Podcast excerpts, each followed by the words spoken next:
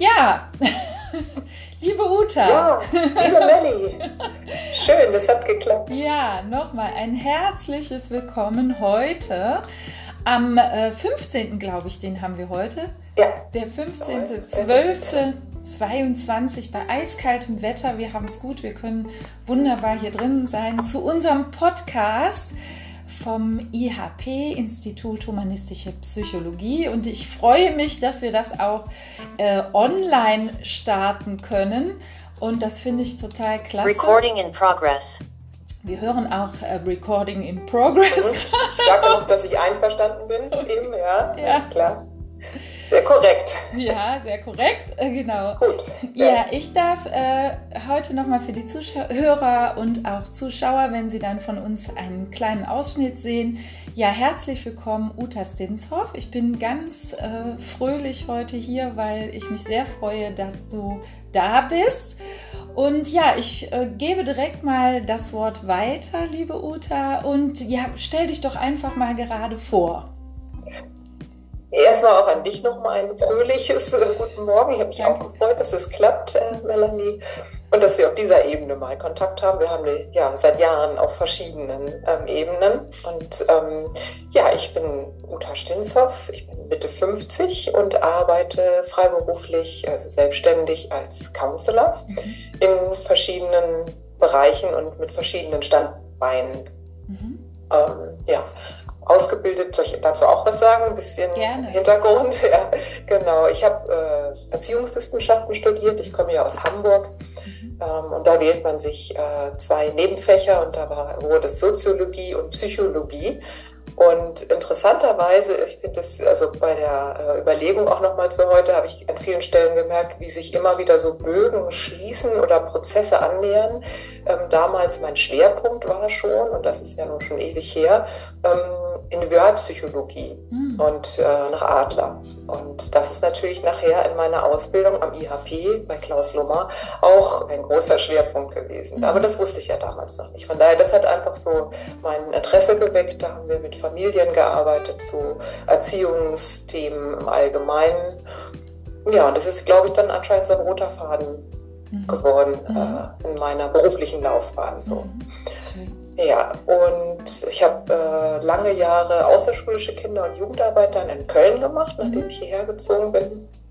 Und habe dann aber gemerkt, okay, die Ausbildung von der Uni reicht mir noch nicht. Ich möchte noch mehr Hintergrund, mehr ähm, meine Haltung nochmal schärfen, mein Wissen erweitern und habe mich dann damals Ende der 90er auf die Suche nach einem Ausbildungsinstitut gemacht. Mhm. Äh, berufsbegleitend wollte ich gerne Ausbildung machen und bin dann beim IHP gelandet. Mhm.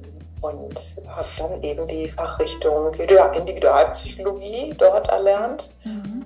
Ähm, dann wurde die Verbindung mit der Gestalt, äh, das wurde, glaube ich, in der Zeit quasi damals so fusioniert. Ne, mhm. So. Mhm. Aber die Individualpsychologie da zu lernen, das hat mich so besonders angesprochen, ähm, weil äh, es eben so viele ähm, Aspekte und verschiedene psychologische Schulen und Ansätze verbindet. Und ich glaube, das ist was, was mir sehr nahe kommt. Mhm. So. Also nicht eins, also ein Kernpunkt ganz, ganz in die Tiefe zu gehen, sondern zu, zu gucken, was gibt es alles und mit den Bällen zu jonglieren. Mhm. Je nachdem, mit wem ich arbeite, was das für ein Kontext ist, was das für Menschen sind, mhm. was die brauchen. Ähm, ja, also ne, dieses äh, bisschen spielerische und ähm, umfangreichere Wissen und mhm. die Verbindung dieser verschiedenen Fachbereiche mhm. zu haben und zu leben. Das fand ich toll. Ja, schön. Ja, ja. Weil, du, weil du das gerade schon erwähnt hast, kannst du mir ein bisschen was darüber erzählen, wie damals die Ausbildung für dich war oder vielleicht auch noch ein bisschen erweitert? Was war das Besondere, dass du die Ausbildung gemacht hast am IHP zu dem, was du gerade schon erwähnt ja. hast? Das Besondere war, ein, also es gab ganz viel, viel Besonderes. Ne? Das war ja auch damals noch im Brunnenhaus in Damelskirchen. Das, das war ja auch so ein ganz besonderes Haus und ein besonderes Leben da als Gruppe.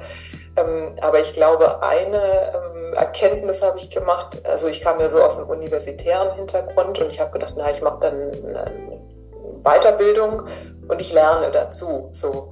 Und das ist aber dann in diesen dreieinhalb Jahren unglaublich viel um meine Person ging und um mein persönliches Wachsen und das Anschauen meiner eigenen Biografie ging. Damit hatte ich irgendwie nicht gerechnet. Das hatte ich wohl äh, ausgeblendet. Das ist, äh, stand bestimmt irgendwo, als ich mich angemeldet habe. Mhm. Aber so, das kam und es war dann aber sehr gut und äh, auch sehr wohltuend und ich habe mich immer äh, gut aufgehoben gefühlt bei allem. Im Kurs, es war ein toller Kurs, es waren tolle Trainerinnen und mhm toller Head-Trainer natürlich bei Klaus. Ähm, aber das war so eine Erkenntnis, damit so, oh, es geht um mich. das ist, äh, glaube ich, bei ganz vielen äh, TeilnehmerInnen so, dass sie wirklich diese Erkenntnis haben, oh, äh, das ist mal was ganz Neues. Ne? Genau, ich will doch Tools. Ne? Und ich glaube, deswegen kann ich das auch mal sehr gut verstehen, ne? Mhm. dass da auch erstmal so ein Schutzreflex ist und, oh, äh, aha, eigentlich, ne, so. Mhm. Ja, die Leute da einzuladen und zu sagen und zu ermutigen, ja, sonst kann man ja auch ein Buch lesen, ne? Mhm. wenn es nur um Tools geht, aber mhm. das, was wir ja machen, ist mhm. das. Schön, spannend. Ja. ja, und jetzt bist du ja jetzt seit vielen Jahren dem IHP verbunden und hast ja gesagt, so diese, die Kreise, die schließen sich immer wieder bei allem, was du auch äh, getan hast und auch tust. Und ja, dann würde ich dich ganz gerne dazu fragen, deine jetzige Arbeit am IHP, das heißt, du bist ja in verschiedenen Teams auch äh, unterwegs. Wir sind ja ein sehr teamorientiertes Unternehmen und vor allen Dingen leitest du äh, das CT. Und vielleicht kannst du einen kleinen Einblick darüber geben oder ein bisschen etwas darüber erzählen, mal so ganz spontan, was dir so einfällt zu deiner Arbeit jetzt hier am IHP. Mhm. Ähm, auch da mag ich gerne noch mal kurz ausholen. Ähm, was ich da auch jetzt wieder sehr hilfreich finde, ist, ich habe ja, oh, ich weiß, ich glaube 2010 oder 11 ähm, damit angefangen, CBT-Trainerin zu sein. Mhm. Auch in verschiedenen äh, Teams dann mit anderen äh, Menschen zusammen.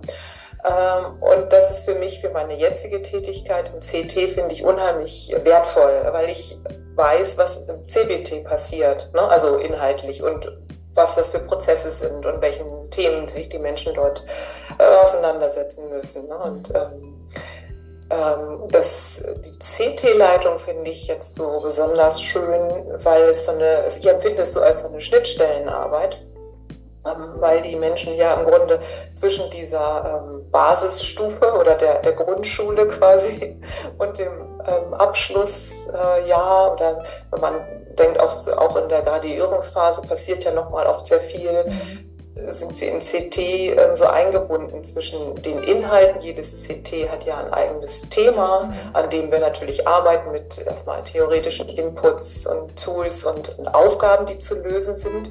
Dann ist aber ja immer ein anderer Prozess, an dem der Kurs steht und die Einzelnen stehen, ne, ob die jetzt gerade vielleicht auch mal in Krisen sind während dieser zwei Tage CT, äh, zwei Jahre CT Ne, und da geht es nochmal zu gucken, was muss angepasst werden, was für Lösungen braucht jeder, jeder Einzelne in der Ausbildung jetzt gerade nochmal, was fließen äh, für Inhalte aus den Fachmodulen ein, aus dem Lehrcounseling, aus den Praxisfeldern, aus den Wahlwochen. Also das, da, da sind ja so viele Einflüsse mhm. äh, von Dingen, die ich ja nicht mitbekomme. Ne? Mhm. Und dann kommt man nach ähm, zwei, drei Monaten wieder zusammen und mancher ist ganz anders aufgestellt auf einmal ne? mhm. und hat so ein, eine Hey-Erfahrung gemacht und steht auf einmal so total super fest als Counselor im Raum. Ne? Das ist toll. Ne? Oder auch die andere Richtung dann zu gucken, gibt es eine Krisenrichtung, ne? was braucht es für Unterstützung? Also immer wieder diese ganz neue Situation.